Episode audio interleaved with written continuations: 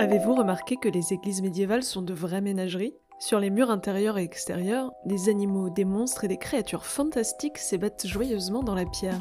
Parmi eux, le plus représenté est aussi le plus majestueux, le plus impressionnant, le plus noble, le roi des animaux, le... le lion? Mais qu'est-ce qui est arrivé à cette pauvre bête? Les animaux sculptés, dont les lions, sont arrivés dans les édifices religieux lors de l'expansion de l'art roman. Pour le définir rapidement, l'art roman est un courant architectural, pictural et décoratif du Moyen Âge qui se développe en Europe occidentale entre le 9e et le 12e siècle environ. Longtemps, l'art roman a eu une sale réputation. Historiens et amateurs trouvaient ce courant esthétiquement grossier, voire médiocre. C'était une façon polie de dire qu'à leurs yeux, l'art roman était tout pourri. C'est nul Les sobres églises romanes, aux formes massives, leurs sculptures et décors peu naturalistes déconcertaient. Pour ces historiens, les représentations romanes d'hommes et d'animaux étaient mal fichues, disproportionnées. Elles n'avaient en effet rien à voir avec le réalisme et l'harmonie de l'art antique, un bon tas de siècles plus tôt. Les historiens en conclurent que, décidément, les artistes et les artisans de l'époque romane n'étaient pas bien doués, peut-être même arriérés. Un peu comme si le millénaire de la civilisation occidentale les avait enjambés. Cette critique était en réalité basée sur un malentendu. L'art roman n'était pas médiocre, mais incompris.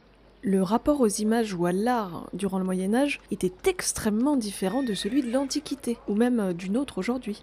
Si les Romains antiques tenaient à ce que leurs statues, leurs fresques ou mosaïques ressemblent le plus possible à la réalité, les artisans de l'époque romane s'en fichaient éperdument. L'art était pour eux un langage, un moyen de transmettre des messages, des leçons morales et religieuses. Leur pensée était hautement symbolique, et forcément, leur façon de faire de l'art aussi.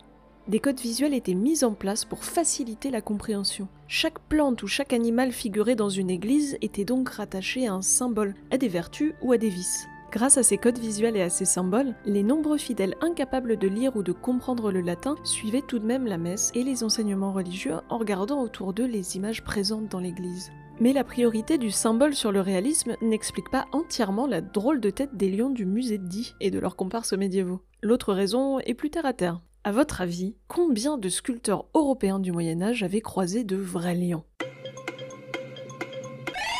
Sans suspense, le nombre s'approchait de zéro.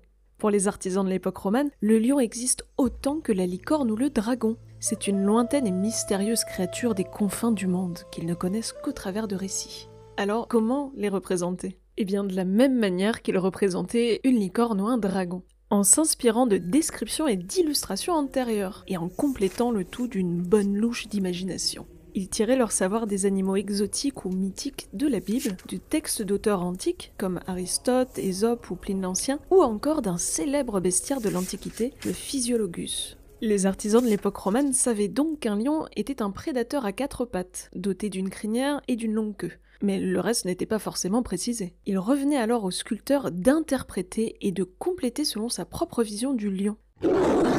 Par exemple, la longue queue mentionnée était parfois imaginée si grande qu'elle était représentée enroulée autour du corps du fauve. Et bien sûr, l'élément le plus étonnant pour nous est la tête. Il existait des centaines de variantes de gueule de lion, au moins autant qu'il y avait de sculpteurs. Certains lions avaient un visage humain, d'autres monstrueux, d'autres encore, comme au musée de Die, prenaient les traits de prédateurs plus familiers, à l'instar de l'ours. Les lions peints ou sculptés de l'époque romane ressemblaient donc rarement aux vrais lions. Mais vous l'avez compris, ça n'était certainement pas dû à la maladresse ou à la médiocrité des artisans. Au contraire, la créativité foisonnante de cette période romane, la volonté de transmission, l'élaboration d'un complexe langage de symboles à travers l'image ne peut que fasciner. Et puis, ils sont tout de même sacrément rigolos, ces petits lions romains. Ces montagnes d'histoire vous ont été présentées par le musée de Die.